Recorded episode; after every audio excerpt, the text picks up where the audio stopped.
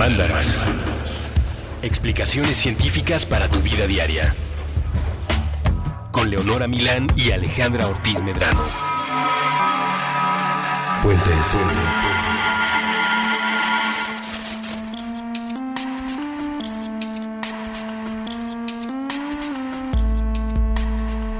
Hola, ¿cómo estás? Bien, ¿y tú?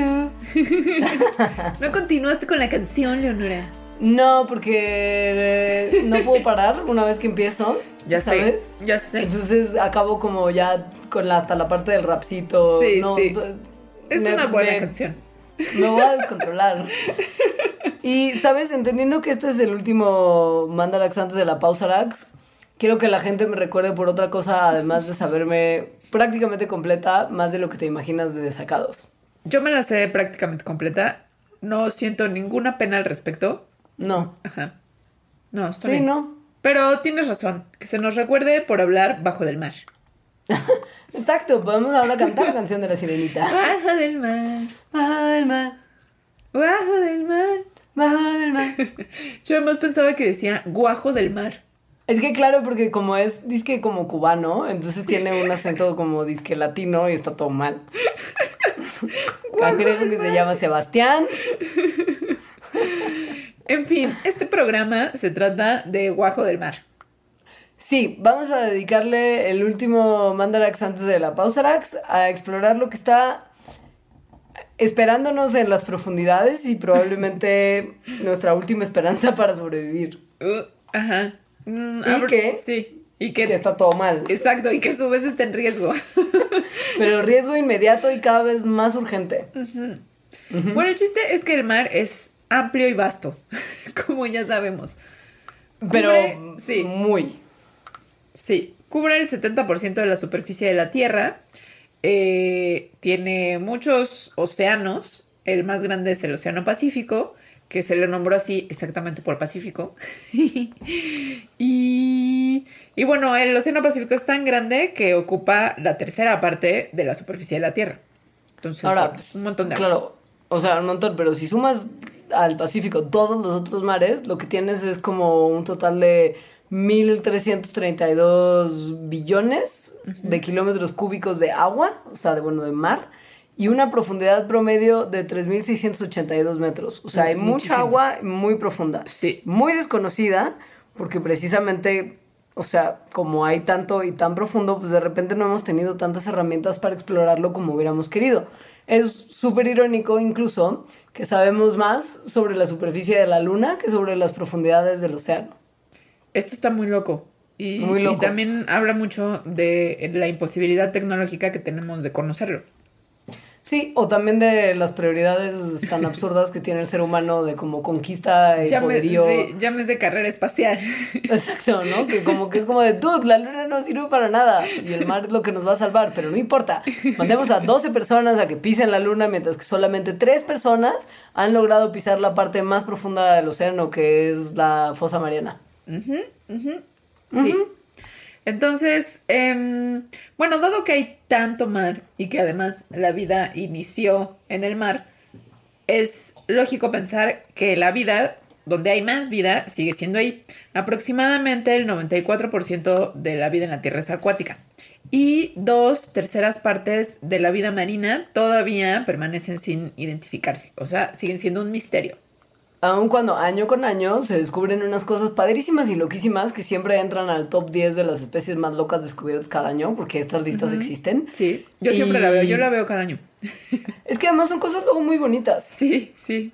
Sobre todo las marinas. Y hay unas que son como más bonitas porque más de las áreas someras del mar y hay unas muy gore que son las de las muchas profundidades. Y de las áreas someras está, pues está interesante porque uno pensaría que, que se descubren de esos lugares que han sido inexplorados, ¿no? Como el fondo del mar.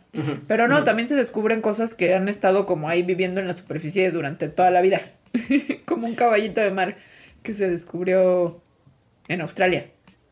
Ajá.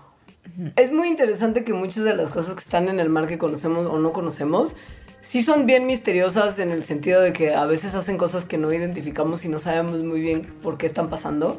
Y hay como miles de historias que se registran de lugares del mar donde hay un sonido rarísimo que nadie sabe qué es, ¿no? Hay, hay, incluso uno que así se, se, han escrito cosas sobre él que se llama, bueno, que le decían The Bloop. The Bloop. que fue capturado en el 97 por unos hidrófonos que mandó la National Oceanic and Atmospheric Administration, o sea, la parte gringa que se encarga de los océanos, literal, y la atmósfera, que es como poquita la chamba que tienen porque nada de esas dos cosas está arruinada. Pero bueno, mandaron estos hidrófonos, que son micrófonos para el agua, como su nombre lo sugiere. Y es uno de los sonidos más fuertes que se han grabado. Ahora, es consistente con a lo que sonaría un como terremoto de rompimiento, no terremoto, porque no, pero como un rompimiento de un fragmento muy grande de hielo bajo el mar. Una fractura de iceberg. Ajá. Pero nadie sabe muy bien por qué se generó ese sonido. Bueno, aunque hace poco ya confirmaron que efectivamente sí fue un, un iceberg, ¿no? O sea, una fractura de, hielo muy grande. Pero hasta hace poco que, eso se confirmó, como no sabían bien, o sea, sí existía la hipótesis más fuerte que había sido eso, pero mucha gente empezó a pensar en, pues, animales gigantes, monstruos marinos que viven en las profundidades del océano. Llámese como el Kraken, como el Leviatán o como la oportunidad que tenemos todos de encontrar redención, que viene en el horror cósmico de Cthulhu. Los relatos y los mitos de Cthulhu de Lovecraft. Que si ustedes vieron por lo menos el capítulo de South Park en el que aparece Cthulhu, tiene como mucho que ver con sus imágenes, como con un pulpo gigante, pero más gory. Ajá, sí. Entonces, bueno, el bloop les podemos poner en la bitácora una liga a que lo escuchen. No se escucha realmente tan impresionante porque porque entiendan que es una grabación hecha con unos micrófonos a una profundidad muy muy grande y además que seguramente el micrófono estaba lejos del sonido. Pero, y fue en los 90.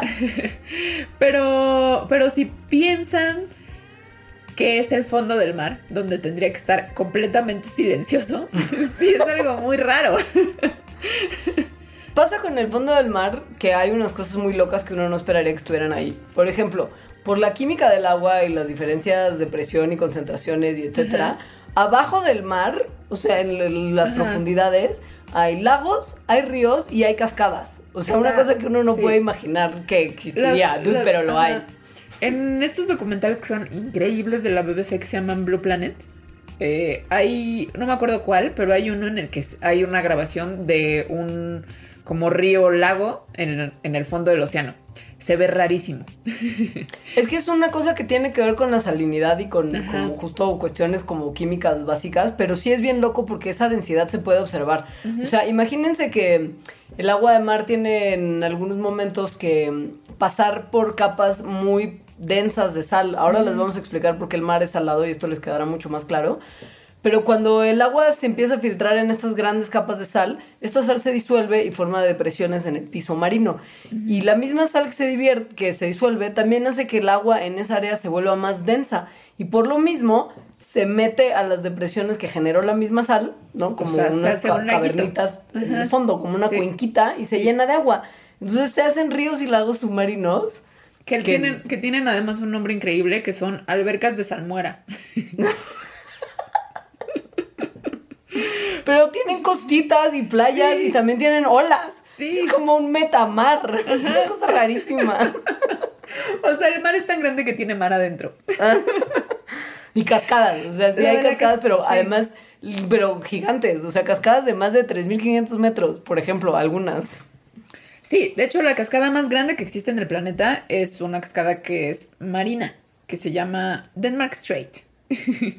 y entonces eh, mide efectivamente 3 kilómetros de altura y se forma no por diferencias de salinidad, sino diferencias de temperatura entre el agua que viene de un lado y el agua que viene del otro. Entonces, el agua que fría es más densa. Entonces, cuando se encuentra con el agua que está más tibia, más calientita, es que es menos densa, el agua fría se va como por abajo del agua caliente y forma esta cascada. Está increíble porque además hay fotos, o sea, esta no es que esté, o sea, esta se puede ver en un avión, por ejemplo, ¿no? O sea, sí hay fotos de esto por afuera y es una imagen rarísima, porque pareciera que, o sea, que está el mar y que hay como un hoyo en el mar por donde se está yendo el mar mismo. Mal viaje. Está muy mal viaje. raro, sí. En como ya la última parte de las generalidades marinas que nos van a dar pie a hablar de otros temas muy increíbles, sí es muy importante que aclaremos por qué el océano es salado, porque esta creo que es una de las dudas como más frecuentes que tenemos las personas y como más difíciles de responder. O sea, como que piensa que, que muchas veces te haces la pregunta de "Mm, ¿por qué el cielo es azul? o bla, bla, bla, misterio del mundo. Pero co- como que a mí nadie me respondió nunca por qué el mar era salado. Yo, yo además a partir de esto tengo otra pregunta, pero ahorita te la digo porque creo que va a ser muy difícil. Ajá. O sea, me vas a volar la cabeza Creo que sí. y me vas a dejar como toda la pausa Arax con la cabeza Exacto, volada. sí. Entonces, bueno, primero hay que explicar por qué es salado. Sí. Entonces, el agua del mar tiene muchos diferentes sales minerales como sodio, cloro, sulfatos, magnesio, calcio, potasio, bicarbonato, bromuro, muchas. Entonces, estas sales entran al océano a través de los ríos, pasan a través de rocas, de suelo, etcétera, y van agarrando como más minerales a través de este paso. Entonces, cuando llegan al océano, la única forma en la que el agua se puede ir del océano es a través de la evaporación. O sea, el océano no, no llena otros lugares de agua, ¿no? Como si lo hacen los ríos. Entonces, cuando se evapora el agua, no se lleva estas sales consigo. Lo cual resulta en que acabas con menos agua, pero la misma cantidad de sales, y por lo tanto, el agua es salada.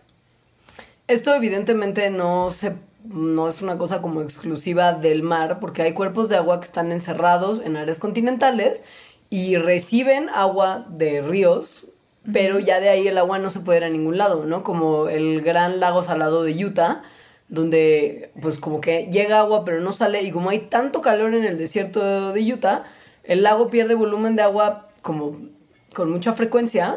Por ejemplo, ha ido bajando como varios metros desde hace como un par de siglos. Pero lo que esto tiene como resultado es que la cantidad de sal se vuelve cada vez más densa y uno como turista tarado puede ir y flotar en el agua súper salada porque como justo al en momento de Mar que Muerto. uno entra en contacto con la alta salinidad se vuelve más bollante, pues uno flota como en el mar muerto.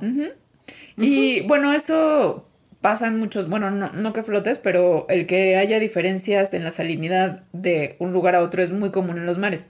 Por ejemplo, los mares que están más cerca de grandes cuerpos de agua, como por ejemplo el Océano Atlántico que está cerca de donde desemboca el Amazonas, tiene muchísima menos salinidad que el mar Mediterráneo, donde Claro. no hay de estos cuerpos de agua.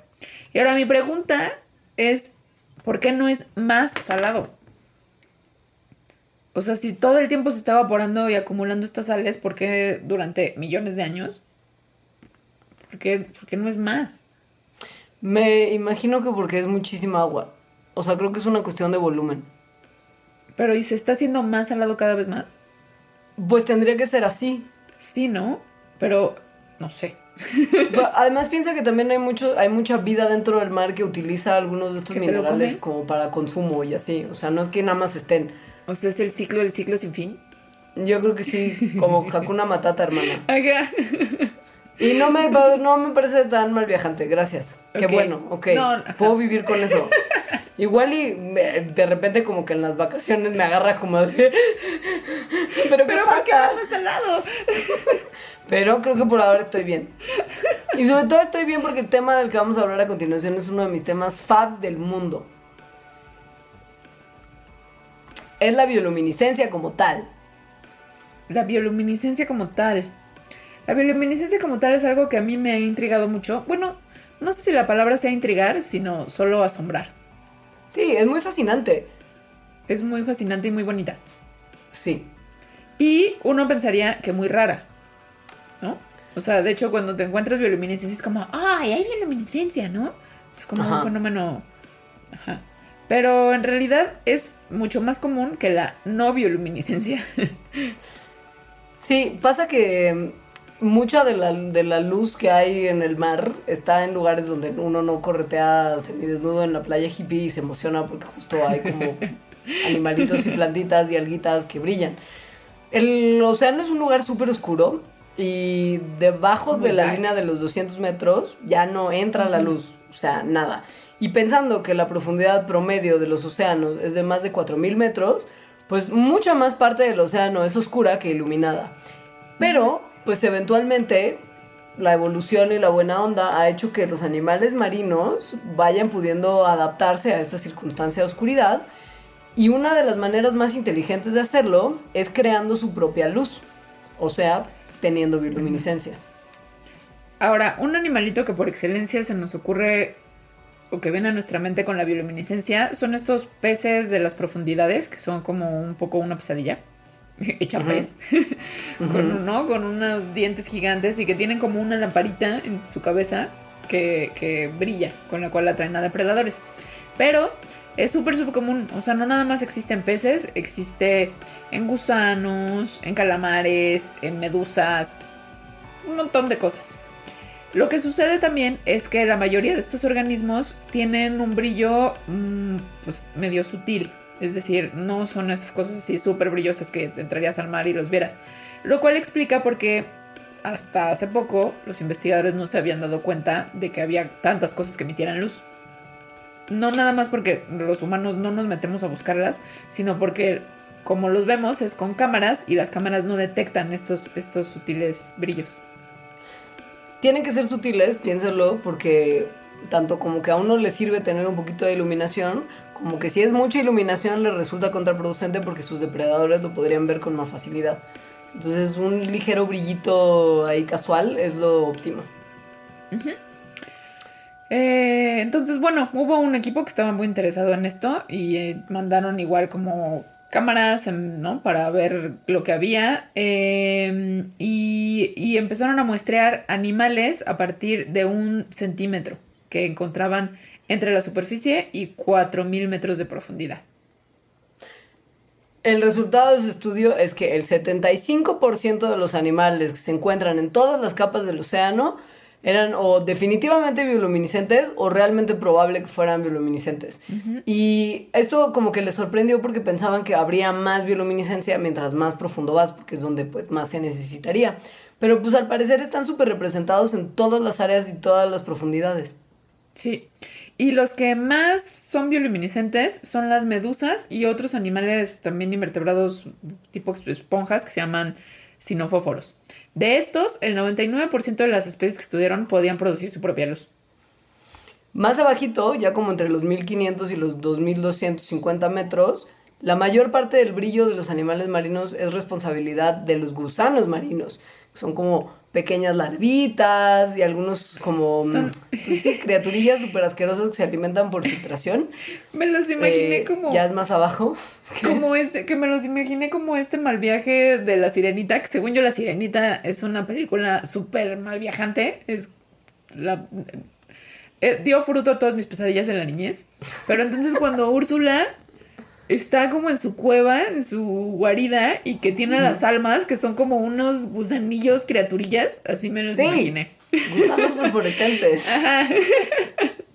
Entonces, bueno, este estudio sirve no nada más para saber que el mar está lleno de luz, eh, sino porque sería muy útil si, si realmente sabemos como cuál es exactamente el porcentaje de, de animales que tienen bioluminiscencia, podría ser una forma de estimar el número total de animales que existen en el fondo marino porque los bioluminiscentes pues, son más fáciles de ver.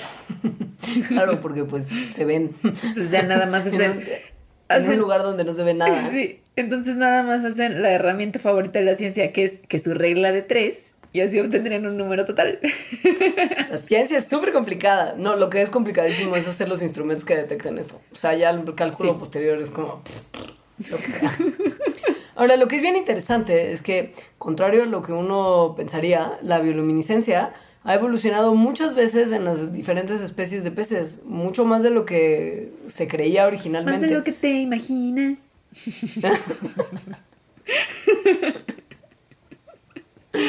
Sí, unos investigadores ñoños analizaron unos linajes de pececillos brillantes y rastrearon sus orígenes como hacia el periodo Cretáceo, ¿no? Y ahí se dieron cuenta, cuando hicieron estos estudios, que la bioluminiscencia emergió 29 veces distintas, o sea, como en, en, 14 clados diferentes, como en 14 grupos que vienen de un ancestro común, pero son varios, varios momentos de que apareció esta característica en peces que no estaban tan cercanamente relacionados entre uno y otro más que como en un pasado muy remoto. Y las usan para cosas súper variadas. Por ejemplo, eh, sabemos de estos que ya les conté, ¿no? Del fondo marino, que lo usan para atraer depredadores. Pero hay otros que tienen más bien como unos órganos que se llaman fotóforos en sus pancitas, o lo que sería una pancita de pez.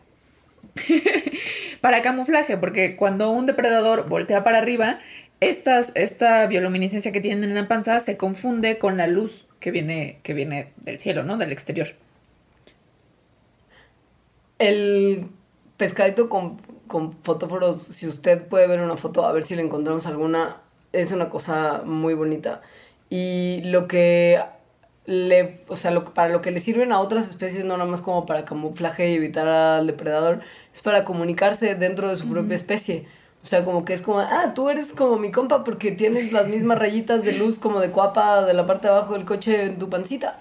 Y algo que está padre es que también descubrieron que una vez que la bioluminiscencia apareció, evolucionó en cierto grupo, la diversificación de ese grupo comenzó a ser un poco loca. O sea, se diversifica mucho, ¿no? Entonces eso da muchas especies que tengan bioluminiscencia. Y la luminiscencia viene no más en rayitas en la panza, sino justo también como en farolitos en la cabeza de los peces con fotóforo al estilo LED este, hay muchos arreglos distintos de como órganos productores de luz en distintas especies para identificarse y significar ciertas otras cosas. Muchas evidentemente tienen funciones que todavía no conocemos y en parte todo esto tiene que ver con justo no tenemos todavía las cámaras que nos permitan registrar. Deja tú ya los bichos con luz, a los patrones distintos que emite cada una de las especies que presenta bioluminiscencia. O sea, esto ya es como mucho más complicado. Y bueno. Pero ya lo lograremos. o no. o no. O no, porque tal vez el mar se va a acabar y de esto les hablamos después del corte.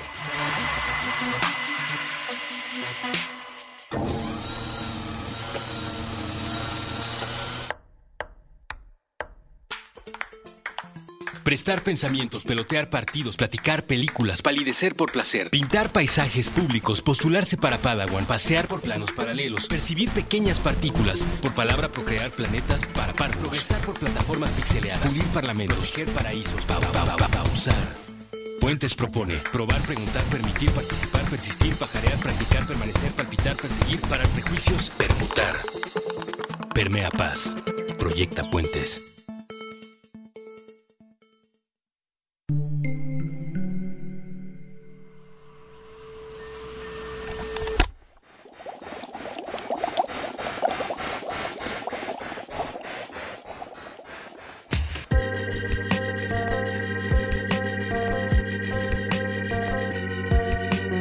Como les decíamos antes del corte, todo lo que es bonito en el mar va a durar bien poquito porque lo estamos arruinando con lo mismo de siempre, el calentamiento global.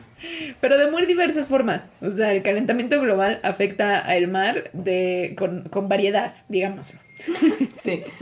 Miren, primero que nada les vamos a platicar de la acidificación, que es un mal viaje. Mm, es un mal viaje. Y además es un mal viaje que está haciendo ahora mucho más rápido que en los últimos no más 300 millones de años. Además que consideren que es un periodo donde hubo cuatro extinciones masivas, o sea que estamos haciendo un daño considerable. Y lo que en realidad está pasando es que los aumentos en dióxido de carbono en la atmósfera calientan el planeta, lo hacen más ácido y a lo largo de la historia planetaria, este tipo de cambios siempre se han asociado con cambios importantes en el clima y por supuesto con extinciones masivas. O sea, esto que nos está pasando no es nuevo, solamente es nueva la tasa a la que está ocurriendo, la velocidad a la que está ocurriendo y la incapacidad que tenemos de admitir que es nuestra maldita culpa. Entonces, en el pasado esto ha ocurrido porque, no sé, por erupciones de volcanes masivísimas y otras causas naturales y no ha acabado con la vida en el océano ni ha acabado con los océanos. Ha habido especies que evolucionan y reemplazan a esas que, se extinguen. Sin embargo, como dijo Leonora, la tasa a la que está corriendo ahorita, o sea, la velocidad a la que se está acidificando el mar, eh, pues sí le está dando en la torre, sobre todo a especies que nos importan, porque mucho de nuestra vida depende de ellas, por ejemplo, los arrecifes de coral, o algunas otras cuya vida no depende de ellas, pero nos gustan comer, como las ostras y el salmón. Qué rico. Se nos gusta un montón. Ojo, a ver, lo que pasa es que cuando aumenta el dióxido de carbono en la atmósfera, los océanos participan de forma importante en la absorción de ese dióxido de carbono y al entrar en contacto con el agua del mar se convierte en un ácido de carbono. Y como es resultado de la formación de este ácido, el pH, que como usted sabe de la secundaria es una medida de acidez, baja mucho, es decir, el agua se vuelve más ácida. Esto, el problema es que disuelve algunas de las cosas que están viviendo en el mar o que existen en el mar, como carbonatos que necesitan algunos organismos, como los corales, las ostras o los pequeños caracolillos que son de lo que se alimenta básicamente el salmón. O sea, de hecho los corales están hechos de eso. Ajá. Les vamos a hay un apartado entero del mal viaje del coral en este programa, entonces no se claven porque vamos a llegar para allá. Pero Sí, o sea, esto es como muy importante como punto de partida. Entonces, bueno, nada más para que tengan una idea de la tasa en la que está ocurriendo, es 10 veces más rápida esta acidificación actualmente que lo que fue en los 56 millones de años pasados. O sea, básicamente casi desde que se extinguieron los dinosaurios.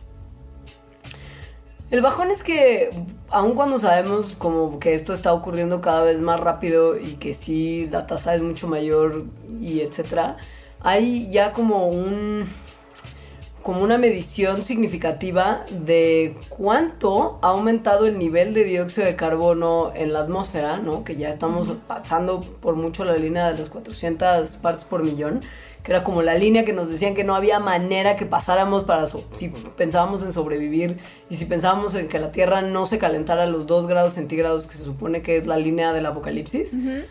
Esta era la medida que daban y ahora ya se rebasó esta línea, comparado con lo que había en la atmósfera antes de la revolución industrial, que eran 280 partes por millón, y que después empezamos a quemar mucho combustible y esto empezó a aumentar. Ya se han tenido muchas mediciones de pasar los 400, o sea, los 400 partes por millón, y piensen que justo eso, si antes ya era un problema y un proceso normal el tema de la acidificación de los océanos, ahora que ya estamos constantemente teniendo esta cantidad de dióxido de carbono atmosférico y estamos cada vez pasando más la raya, solamente se va a apresurar todo el proceso de descomposición y de mal viaje. Entonces, esto es un súper problema porque además de los océanos son una parte súper importante para mantener los niveles de dióxido de carbono como al tiro, por esta cosa de, que los, de, que, de que lo absorben. Pero entonces si llega a un punto en el que están absorbiendo ya mucho más del que pueden absorber y están todos ácidos, se comienza a acumular más en la atmósfera. Es decir, se hace como una retroalimentación muy mal gacha. Sí. bueno, actualmente el océano es 30% más ácido que antes de la revolución industrial. Entonces, eso, pues más ácido significa que ha cambiado su pH y que por lo tanto muchas especies de las que viven en el océano pues no están acostumbradas a eso y se pueden morir. Pasa lo mismo con las altas temperaturas que también se han registrado en los mares. Nos da pie a hablar del otro fenómeno del mal viaje, que es el calentamiento de los océanos, o sea, propiamente ya como lo que ocurre a nivel temperatura y lo que ocurre en los ecosistemas marinos como consecuencia de este aumento. Eh, el problema no son los mares supertropicales a los que usted y yo gustamos de visitar en nuestras vacaciones. El problema real está ocurriendo en los mares de lugares más fríos, particularmente en los poros en los poros, los polos, polos, no poros, polos. Resulta que se han hecho unos estudios muy como a profundidad en los mares polares, porque son los que más se han visto afectados por el cambio de la temperatura de nuestro planeta y se está cambiando constantemente la composición del agua y las temperaturas porque se derrite hielo porque aumenta el nivel del mar, porque cambian las temperaturas y hay cosas que están muy acostumbradas a vivir con temperaturas más bajas y ciertas concentraciones de sal y etc, etc, etc. Si cambia la temperatura, cambia la acidez y cambia el volumen del agua, se afectan las especies desde el nivel del fitoplancton, que son así como las plantitas marinas microscópicas que están en la base de toda la cadena alimenticia de los polos, que termina en el glorioso y extraordinario y majestuoso osito polar, Está horrible. Está horrible porque si el, el fitoplancton, por ejemplo, ha bajado la cantidad de fotosíntesis que produce 6% desde 1980. Y el fitoplancton tal cual, o sea, como, como el personaje este de Bob Esponja, o sea, si tuviéramos a un fitoplancton, se ha visto que se están haciendo cada vez más chiquitos gracias a las temperaturas cálidas. Si hay menos, Si hay menos- ajá, si hay menos Ajá. fitoplancton, hay menos comidita para pescados. Entonces, si hay menos comidita para pescados, significa que hay menos pescados en general. Y otro problema, ya dejando como el egoísmo humano de se nos va a acabar el salmón, Dios mío, ¿qué vamos a hacer? Shalalalala, colapso nervioso. El problema también es que el fitoplancton, como todas las otras plantitas buena onda que hay en nuestro planeta, absorbe dióxido de carbono de la atmósfera y lo secuestra cuando lo absorbe y se hunde eventualmente cuando fallece al fondo del océano. Entonces son como pequeños filtros de dióxido de carbono atmosférico. Y si hay menos fitoplancton y absorben menos dióxido de carbono, entonces habrá más dióxido de carbono en la atmósfera, haciendo este ciclo malévolo del que hablaba Alejandra hace unos minutos. Ahora, como se están derritiendo los polos, los niveles del mar están aumentando y eso está afectando a los manglares que están en las zonas costeras, que a mucha gente no le gustan porque además huelen de una manera muy particular y hace mucho calor ahí. Como estancadillo. Ajá. Pero los manglares son una, o sea, el principal servicio que nos aportan es que protegen las costas de huracanes, ¿no? De una manera además súper, súper importante. Entonces, este aumento en el nivel del mar está dañando a los manglares, además de que, pues de las construcciones masivas que la gente luego hace en la costa. Eh, lo cual significa que puede, que podemos estar acabando con el 10 o 20% de ellos en los próximos años. Justo es muy importante por eso que la ciencia voltea a ver a los mares polares, porque ahí, además de que es donde se cambia más frecuentemente el volumen y la temperatura del agua, porque derretimiento de los casquetes polares, son como una especie de termometrito de lo que va a pasar después, ¿no? Entonces hay que estarles echando mucho ojo para asegurarnos que no haya cambios significativos ahí. Eso está muy feo. osito, etcétera. Eso está muy feo porque si son el termometrito de lo que va a pasar después, en los polos la temperatura ha incrementado 6 grados en los últimos 50 años, lo cual es muchísimo. Muchísimo. 6 grados Celsius, o sea, no Fahrenheit, No, no, los como ajá, sí.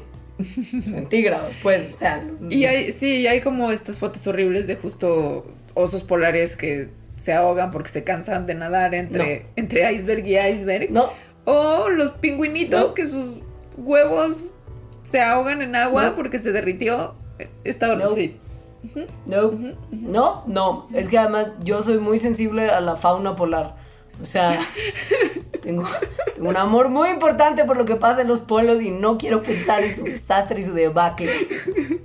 Hablemos mejor de quienes no la pasan tan mal con el calentamiento, porque la naturaleza es muy sabia, hermana. ¿eh?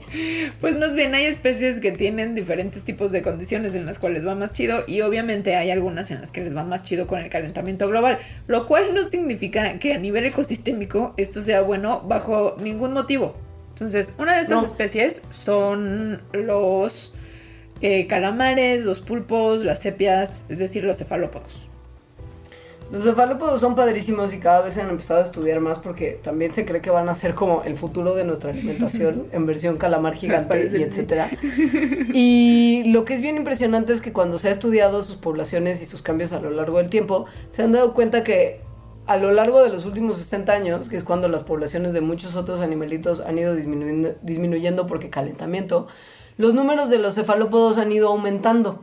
O sea, como que mm, si tomas medidas de las pesquerías de cefalópodos alrededor del mundo y te fijas en sus tasas de captura para ver cuánto agarran Ajá. de un momento para otro, ha habido números muy significativos de aumento entre 1953 y 2013. En Eh, distintas profundidades sí. y en distintos ecosistemas. O sea, una Y cosa expandida sí, en todo el. distintos el lugares del mundo. O sea, sí podríamos decir que es una generalidad. Entonces, Sí. eso al parecer no es, no le sorprende a la gente que se dedica a esto, porque se sabe que los cefalópodos son un grupo que se adapta muy bien a diferentes condiciones, tanto que se les llama como la hierba mala del océano. Esto Me encanta. esto porque tienen tasas metabólicas altas y crecen rápido y continuamente en tiempos de vida muy cortos, porque la mayoría viven solo uno o dos años. Entonces, además, en ese uno o dos años tienen historias de vida flexibles, lo cual significa que los eventos que están dentro de su historia de vida, como por ejemplo cuando alcanzan la madurez sexual, puede variar dependiendo de factores externos. Es una locura. Conforme cambian las condiciones ambientales, los cefalópodos cambian la tasa a la que crecen, el tamaño al que le, se alcanza como para llegar a la madurez, el momento en el que se reproducen. Y esta flexibilidad justo les da una posibilidad de adaptarse a distintas condiciones ambientales que es una locura. Pero el problema es que estas mismas tasas metabólicas que son tan increíbles y tan flexibles y tan maravillosas, quieren decir que tienen que comer como Alejandra muy frecuentemente. Ajá. Y eso significa que si hay muchos cefalópodos que necesitan comer muy frecuentemente, entonces va a haber consecuencias en las poblaciones que son su comida, en las poblaciones de sus presas, incluidas la comida que también es nuestra comida. Como cangrejo, langostillo, algunos moluscos, pececitos, otros crustáceos. Y en algún momento incluso se van a empezar a comer ellos mismos, porque que sepan que los cefalópodos no tienen piedad. Y que en poco tampoco les va a quedar de otra, porque justo conforme van calentándose los océanos, a las otras formas de vida que no les va tan bien, ya empieza a haber unos números importantes de especies que están peligrando. Entonces, em, bueno, a mí me gusta mucho comer pulpo, me da culpa por su inteligencia, pero ahora que sé esto, creo que me va a dar menos más culpa. Nada más para ponerlos en contexto también, así como el último dato y que nos dará pie a hablar de lo que sigue, que son los corales. Es que, de acuerdo a un estudio que se publicó en el 2013 en la revista Science, en los últimos 60 años, en donde el cefalópodo se ha visto florecer, el mar se ha calentado 15 veces más rápido que en cualquier otro momento de los últimos 10.000 años. Y esto, junto con la acidez, que es lo que les platicábamos hace unos minutos, tiene un impacto muy terrible en un ecosistema que es una locura de su importancia y su belleza y su riqueza, que se ve cada vez más Afectado. envuelto en problemas y que son los arrecifes de coral. Está horrible. Sí. Entonces, los corales son, contrario a lo que mucha gente piensa, animales. Sí, son invertebrados marinos, de, son nidarios, un grupo que se llama nidarios. Y lo que pasa es que el coral como tal es una colonia de muchos individuos chiquitos que se llaman pólipos que se juntan y forman esas estructuras. Entonces, son súper importantes porque en los mares tropicales, que es donde viven, forman como estas estructuras que a su vez sirven de casa para un montón de otras cosas. Lo que es muy bonito de los corales es que, aun cuando ellos son invertebrados marinos muy capaces y algunos de ellos pueden atrapar a pequeños pescadillos y plancton usando sus tentaculitos, porque tienen tentáculos, que son muy chiquitos y muy coquetos, la mayoría de la energía que obtienen los corales viene a partir de una criatura Alga. unicelular fotosintética, una alga como tal, como, bueno, dinoflagelados, que sí son como unos entes ahí algosos, del género Symbiotinio. y se llama Symbiodinium porque vive con los coralitos en perfecta simbiosis. Viven entre los tejidos de los pólipos de esas alguitas. Entonces, obviamente, como es una cosa que hace fotosíntesis, necesita luz solar para alimentarse y por lo tanto para alimentar al coral. al coral. Por eso es que los corales viven en aguas someras, transparentes, para que les llegue la luz del sol. Esto es una locura. Son animales que entre sus tejidos tienen viviendo unas algas fotosintéticas de las cuales obtienen energía. Esto es una cosa muy loca. Y lo... Sí, es una cosa increíble. Y, y- y la cuestión aquí es que entonces son dos especies. Entonces Ajá. hay muchas cosas que le pueden afectar a una especie, hay muchas cosas que le pueden afectar a la otra. Y cualquier cosa que le afecte a una de las dos, pues le afecta al sistema simbiótico como tal. ¿no? Y esto es lo que está pasando con el aumento de temperaturas. Eh, durante mucho tiempo se, se veía como, como este eh, blanqueamiento de los corales. Es decir, es un fenómeno que pasa desde hace algunos años y que es súper preocupante. Por ejemplo, el 93% de la gran barrera de coral, la que está en Australia, ya está sufriendo de este blanqueamiento, pero no sabían bien por qué ocurría. Hasta que se dieron cuenta que es algo que tiene que ver con el alga simbionte del coral. Resulta que cuando los corales se estresan porque la temperatura está demasiado alta, expelen a las algas simbióticas que les dan de comer y al hacerlo se vuelven de color completamente blanco porque lo que le da el color a los corales son las algas y se enfrentan a una posible como muerte por hambre. Lo que es una cosa muy interesante, y les vamos a poner un video muy mal viajante en el que se ve el proceso de blanqueamiento y cómo el coral expele las algas, es que mm, expanden sus cuerpos, o sea, cuando el, el coral se estresa, expande sus cuerpos hasta un 300, como más de 300% de su tamaño normal. Y luego se contrae y Escupe. escupe. a los pequeños organismos en un periodo que va de los 4 a los 8 días. Y lo que es muy mal viajante es que se ve cómo se van volviendo cada vez más pálidas con cada convulsión. Ahora, esto no es una cosa en principio mala. O sea, el blancamiento del coral es una cosa que tiene sentido que ocurra cuando las temperaturas suben muy rápidamente y le puede servir al coral para protegerse. O sea, es una adaptación en el sentido de que el alga, cuando la temperatura del agua sube, se vuelve de alguna manera tóxica. Entonces el coral la escupe, pues para no intoxicarse con ella. Entonces, de toda la vida esto ha sucedido con los corales, ¿no? No sé, por ejemplo, si, si bajan los niveles del agua, entonces el agua se calienta más porque hay menos y entonces se sabían como de corales por aquí y por allá que de repente se blanqueaban. El problema es que como el agua se está calentando cada vez más y además no se enfría, o sea, no regresa a, la temperatura ideal, entonces el coral se continúa blanqueando y blanqueando y blanqueando hasta que se muere. La cosa es que si la temperatura bajara, podrían llegar nuevas algas y colonizar ese coral que tiene como, pues, es como un edificio en renta, digamos. O sea, las alguitas tendrían una casita nueva que estaba desocupada porque sus inquilinos habían sido corridos. Pero pues si la temperatura no baja, no llegan más algas a colonizar ese coral y si pasa demasiado tiempo y el coral no tiene algas nuevas, es cuando muere. Entonces, bueno, y si mueren los corales, la verdad es que también es un gran problema para la humanidad, porque los ecosistemas de corales son súper importantes como la base de la que dependen un montón de peces, de la cual dependen otros peces, por lo tanto hay como hay una red trófica de la cual últimamente también dependen muchas poblaciones de seres humanos.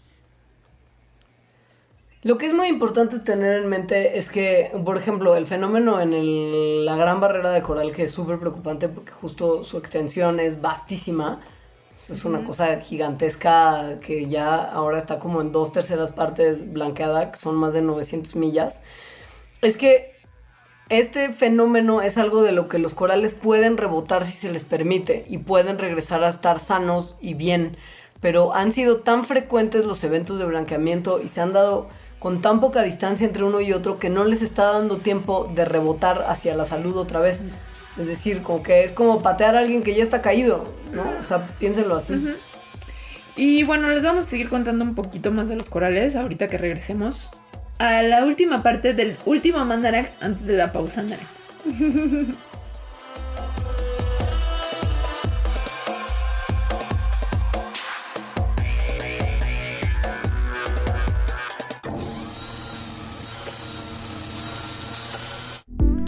Porque la cosecha de letras nunca se acaba. Un libro para el fin. Con Eduardo Limón. Todos los martes nuevo episodio a las 10 de la mañana. Puentes.me.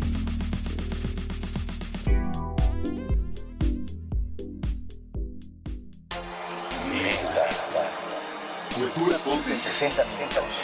Con Evaristo Corona Volvo. Nuevo episodio de lunes a viernes a las 4 pm. Puentes.me.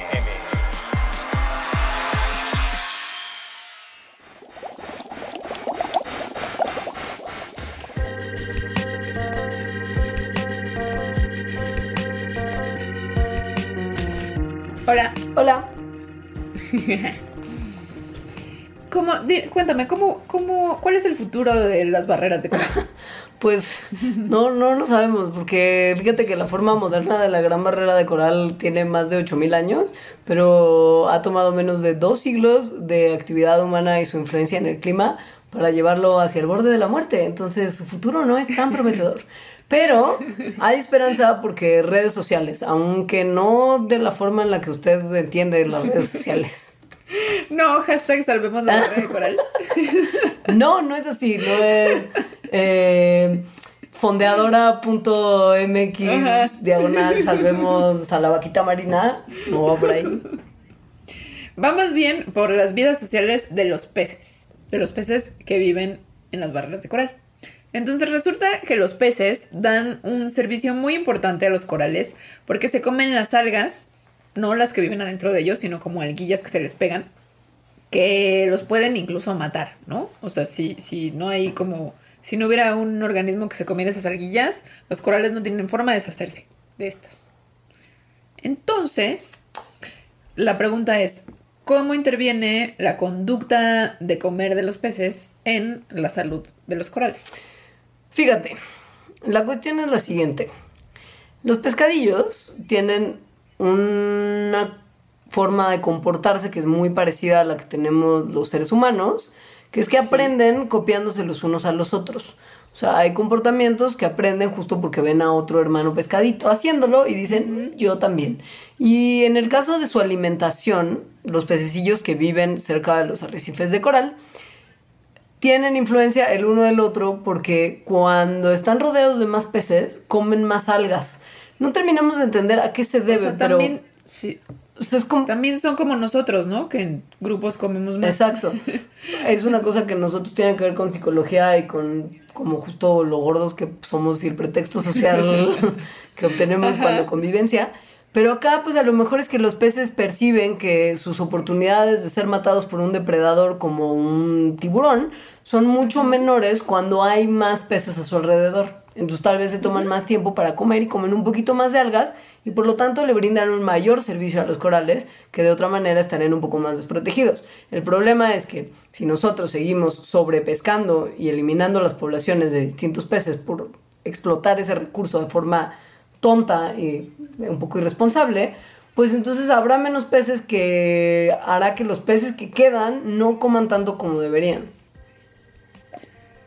Em, lo que, no, lo, que, como casi todo lo que hemos estado hablando, creo que indica que, que, el océano y en general el planeta Tierra, pues en realidad es un sistema, ¿no? Que si le mueves a una parte, se va a desconchinflar todo lo demás.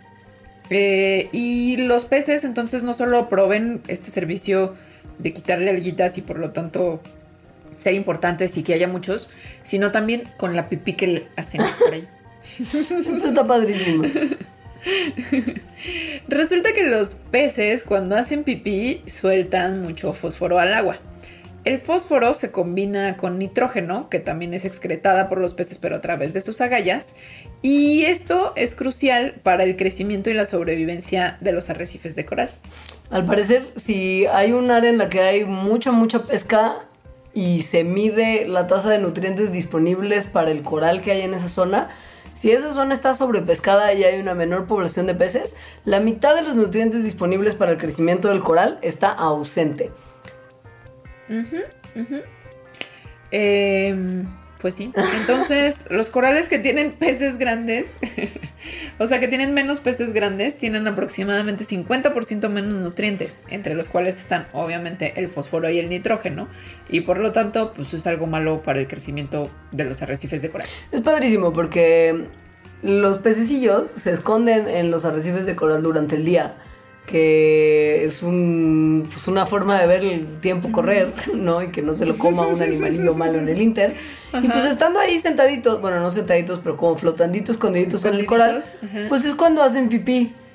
Y de noche salen a ellos como buscar comida entre las comunidades del arrecife y esto se sabe desde hace un montón de años, o sea, desde los 80 ya se habían publicado estudios en los que se describía la rutina de la pipí de los pescadillos durante el día a día y cómo interactuaba esta con las comunidades de corales y cómo si había más escuelas de pescado y más pipí, los corales crecían más del doble de rápido que los arrecifes que no tenían escuelas de pescado con por lo mismo menos pipí disponible. Sí, me gustaría que se quedaran con, eh, con la reflexión de pipí de pez en el mar y como pensar todas las cosas que hacen pipí en el mar Solo, solo quédensela por ahí. Sí, porque este programa va a terminar de una forma... Con fuertes revelaciones. Fuertes revelaciones. Que tal vez a usted no le hagan querer mucho meterse al mar a partir de ahora, o sí, quién sabe. O sí, quién sabe. O revalorar muchas cosas. Evaluar cuánta agua tragó, cuántos como bucitos hizo durante sus últimas zambullidas. en fin, hay muchos peces en el mar, es lo único que voy a decir. Está padrísimo porque últimamente ya también hemos empezado a desarrollar algunos artefactos que nos han permitido estudiar mejor a los organismos marinos, no solo bioluminiscentes, pero sino también a los que viven en esos arrecifes de coral y al coral mismo. Por ejemplo, O sea, en el Scripps. Institution of Oceanography hicieron un microscopio submarino béntico, que así se llama. Pues Yo creo que quisieran ponerle así porque sus siglas son BOOM. Boom. sí, No, pues porque los corales son bénticos, ¿no? sí, claro. Pero, o sea, que se pegan al... o sea, uno puede acomodar las cosas de muchas formas y boom, Sí. se ve muy, muy tendencioso. Entonces, bueno, Boom está padre porque lo que permite es estudiar a los individuos que forman los arrecifes de coral, o sea, estos pólipos chiquititos de los que hablamos, que hasta ahora pues había sido difícil de estudiar porque pues, en realidad para verlos vivos y así tienes que estar en el mar. Este microscopio buena onda no solamente sirve para el coral, sino que también nos permite ver el piso marino y a los bichillos súper pequeños que viven ahí, que eran de una escala tan minúscula que antes no se podía ver. Pero ahora ya se puede y esto está muy increíble. O sea, estas cosas miden un milímetro de largo, los pólipos, por ejemplo, del coral. Y en esta ocasión, gracias a este microscopio padrísimo, se pudo ver por primera vez lo que estaba pasando en su ambiente natural. Cómo se alimentaban, cómo competían con otros corales y cómo respo- respondían a la colonización de las algas malas, que son las que los pescadillos se comen para protegerlos. Y entonces descubrieron cosas, pues algunas muy cotorras, como una conducta que no saben todavía qué es exactamente, o sea, de qué se trata, pero que describen que es como si se estuvieran besando. Está lindísimo esto. Los pólipos que viven en la misma colonia y que están cerca el uno del otro, durante las noches como que se abrazan. O sea, no hay otra forma de describirlo, pero piensen que tienen tentaculitos y sí hay mucha proximidad. Entonces piénsenlo como un abracito de coral, que los científicos no saben muy bien para qué sirve, pero que justo lo bautizaron como, como besitos de coral. Y hay también como conductas agresivas que se han registrado, que tampoco se entiende muy bien para qué sirven. Y por supuesto el fenómeno del blanqueamiento también se ha observado con mucho más detalle del que se habría podido observar antes. Bueno, y así como muchas cosas de los corales se han mantenido un misterio para la ciencia y para la humanidad, y eso que los corales están como ahí, ahí luego, luego, hay un montón de otras cosas del mar que son misteriosas, dado que conocemos muy poco de él, ¿no? Sobre todo en las profundidades. Hemos explorado más o menos como 170 metros de profundidad, como en promedio, en todo el océano.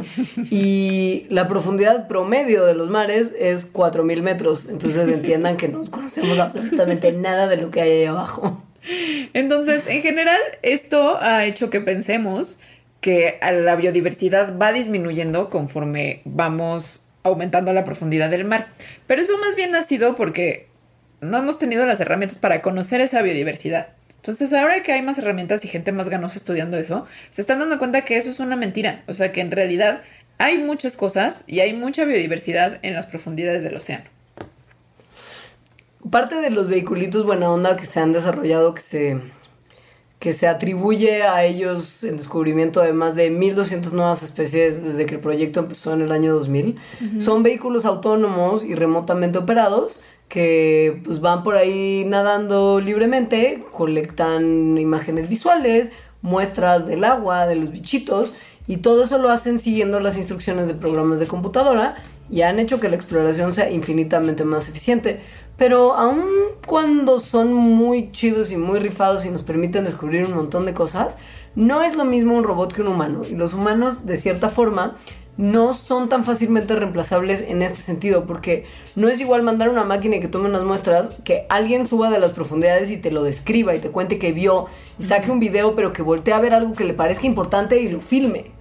Y eso ha sido una de las cosas, o sea, esa observación a partir de humanos y no de robots, que nos ha traído una de las especies más bonitas que se hayan descubrido últimamente, que es el, ¡El pulpo Dumbo! El pulpo Dumbo fue descubierto por un señor que se apellida Becchione, que lo que hizo fue pues subirse a uno de estos automóviles, como vehículos que pueden descender a las profundidades. Y entonces estaba como por ahí y de repente vio como pasar algo que le llamó la atención, que a una máquina habría sido imposible que le llamara la atención.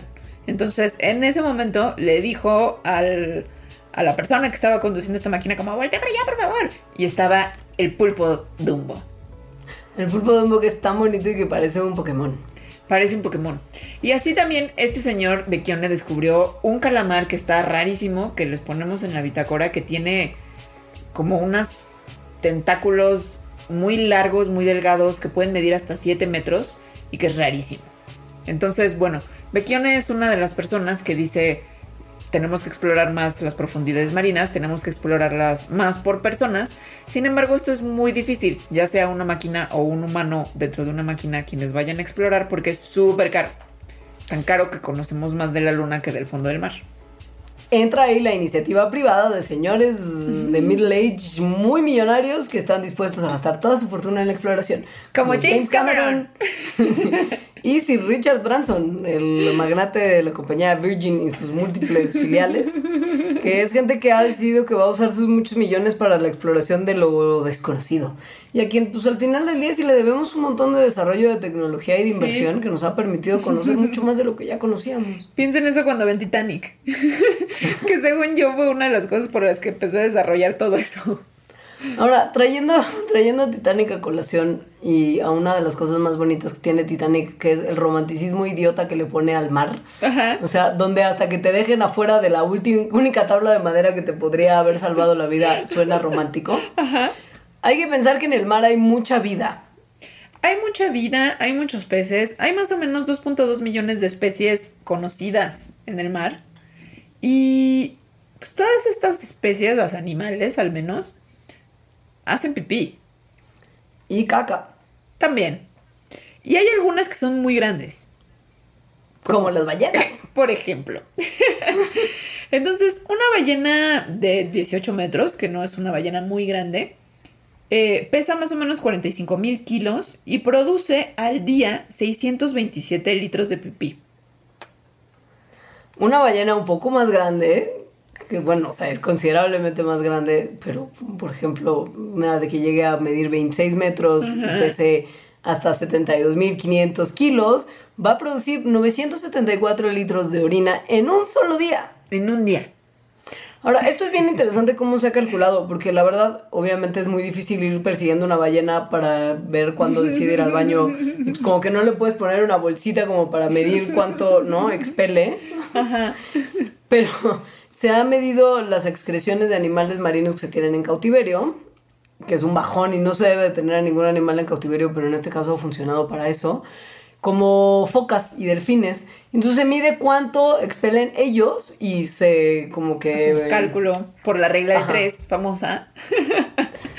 y pues te da una idea más o menos general de cuánto es lo que sí hacen como de pipí por las ballenas. No crean que nos estamos inventando los números. O sea, no son certeros, son estimados que se obtuvieron así, pero son bastante legítimos. Ahora, la popó sí es un poquito más fácil de calcular porque es más visible. La pipí es difícil, o sea, sí hay raras ocasiones en las que se logra ver, que además coincide cuando están sacando como este chorro de agua por sus espaldas. Al parecer es un momento en el que a las ballenas les gusta hacer pipí. Entonces, Tiene mucho que ver con los hábitos de las ballenas, en realidad, que escojan este momento para hacer pipí y que también sea el momento de acercarse a la superficie, el momento en el que hacen popó. Exacto. Esto ocurre porque las ballenas se sumergen para comer y al sumergirse es, gastan mucha energía, o sea, es una actividad energéticamente muy costosa. Entonces, para hacerlo, apagan muchos de sus órganos internos y se convierten como en una máquina que solo come. Después, cuando, cuando ya quieren prender todo lo demás, es decir, comenzar a hacer la digestión, se van a la superficie. Y entonces en la superficie inicia el sistema digestivo con su trabajo y por lo tanto empiezan a digerir y por lo tanto hacen pipí y popó. Cuando las ballenas y otros animales, pero las ballenas lo hacen de forma más espectacular, hacen pipí y popó, liberan un montón de nutrientes que estaban contenidos en su, cuerpecillo a manera justo de excremento. Y estos nutrientes son algo así como un buffet espectacular para todos los animales que viven en el mar, que se ven rodeados de una fuente prácticamente inagotable de nitrógeno, de fósforo, de hierro y muchos organismos más chiquitines, como el fitoplancton y las algas, se nutren de manera importantísima de lo que viene en el excremento de las ballenas. Si nos ponemos a pensar que ellos son la base de una cadena alimenticia, que al fitoplancton se lo come el zooplancton, a ellos se los comen otros peces, a los peces eventualmente se los comen las ballenas, vamos a pensar que las ballenas se están alimentando a sí mismas con su popó. Es un ciclo. Mi hermano, un ciclo de vida, Matata.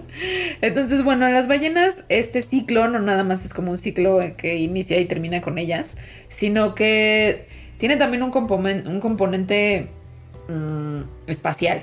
Entonces, como ya dijimos, las ballenas van y sueltan los nutrientes, por así decirlo, en la superficie. Pero los agarran cuando comen de la profundidad, o al menos de mayor profundidad que la superficie. Por lo tanto, están redistribuyendo los nutrientes y funcionan más o menos como un elemento que conecta estas dos partes del océano. Esto es muy importante porque a veces hay zonas del mar en donde se ven disminuidas las cantidades de nutrientes y esto pone en muchos aprietos a las especies y a los individuos que viven ahí. Entonces, si llega la tía ballena y distribuye mediante sus olas y olas de popó nutrientes nuevos, los organismos pueden alimentarse de manera renovada y el ciclo continúa. Pues, Tanto que se les conoce como los ingenieros de los ecosistemas, por su rol tan importante en estos ciclos y por lo tanto, si empiezan a disminuir las poblaciones de ballenas, pues podrían tener un impacto enorme en todos los ecosistemas marinos. Lo que es una estupidez, si me lo permites, es la opinión de un montón de personas que han reflejado en literatura científica de, considero, pésimo gusto, dice que pues al final del día las ballenas se alimentan de peces y nosotros también comemos un montón de peces, entonces de alguna forma estamos compitiendo contra ellas por alimento y si hay menos ballenas, entonces habrá más peces para nosotros. Sí. Pero esto es una tontería porque sí. de las ballenas y su recirculación de nutrientes depende la vida de un montón de peces. Mientras más mamíferos marinos, habrá un océano más productivo y un océano más resiliente. No solo es de pésimo gusto, es pésima ciencia.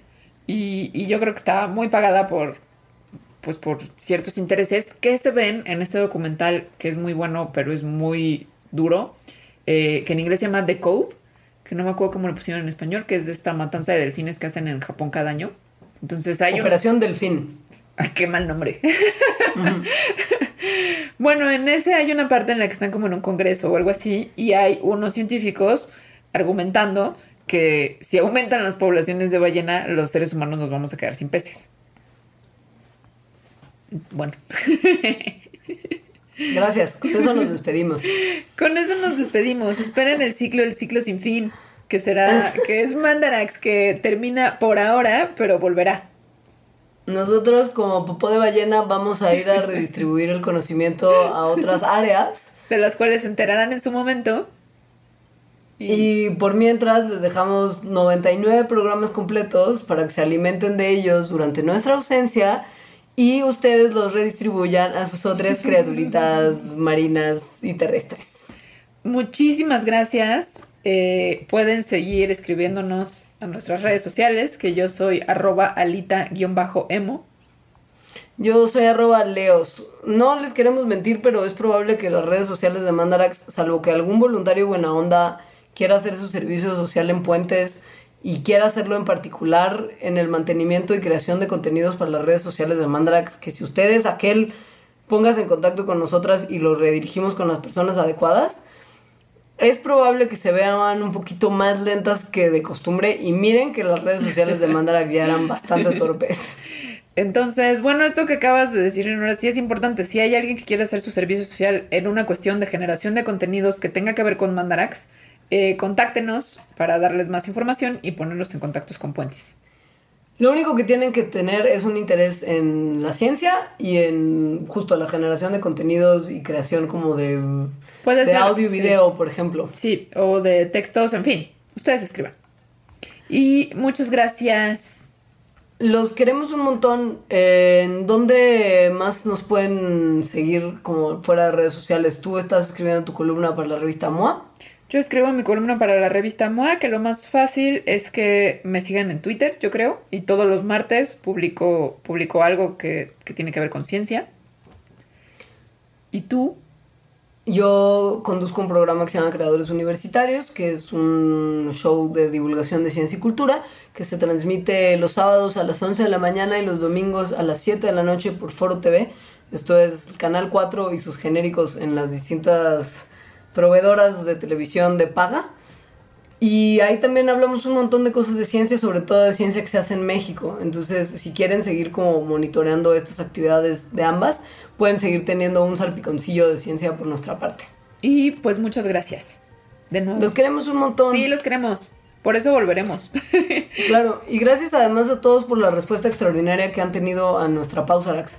Porque desde Sí. que lo anunciamos en un video que los amigos de Puentes tan cordialmente nos filmaron y nos transmitieron, hemos recibido mucho abrazo y mucho mensaje de cariño y de las esperaremos, no importa hasta cuándo, y eso se siente increíble. Entonces son ustedes unos tipazos y por ello les vamos a preparar unas cosas muy increíbles para nuestro regreso y en nuestra ausencia también. Y Puentes también son unos tipazos. Muchas gracias para Sí. ellos también. Sí. Sigan, sigan el resto de los contenidos de la estación porque nosotros entramos en pausa lax, pero ellos siguen creando puentes entre una persona y otra. Bueno, pues adiós. Adiós amigos.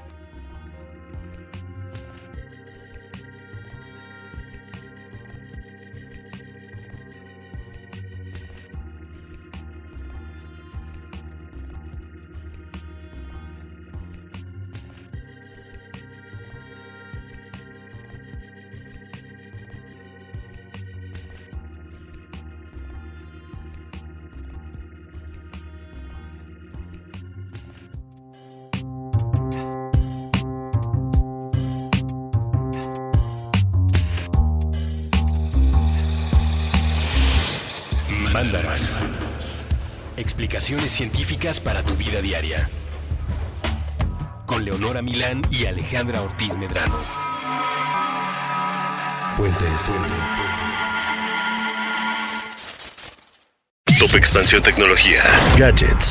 Lanzamientos, reportajes y el negocio de las tecnológicas. En 10 años, el metaverso aportará 5% al PIB de Latinoamérica. Internet ha representado muchos cambios para el mundo y la religión no se ha escapado de ello. Los mexicanos cada vez tenemos casas más tecnológicas. Todo en menos de 5 minutos. Top Expansión Tecnología. Xbox tiene una nueva multa. Adam Mosseri, director de Instagram. Top Expansión Tecnología. De lunes a viernes a partir de las 6 de la mañana.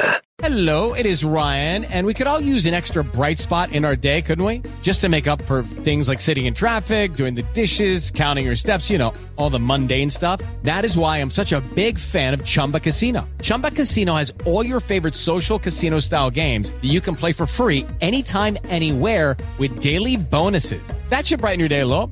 Actually, a lot. So sign up now at chumbacasino.com. That's chumbacasino.com. No purchase necessary. Group. Void were prohibited by law. See terms and conditions. 18 plus.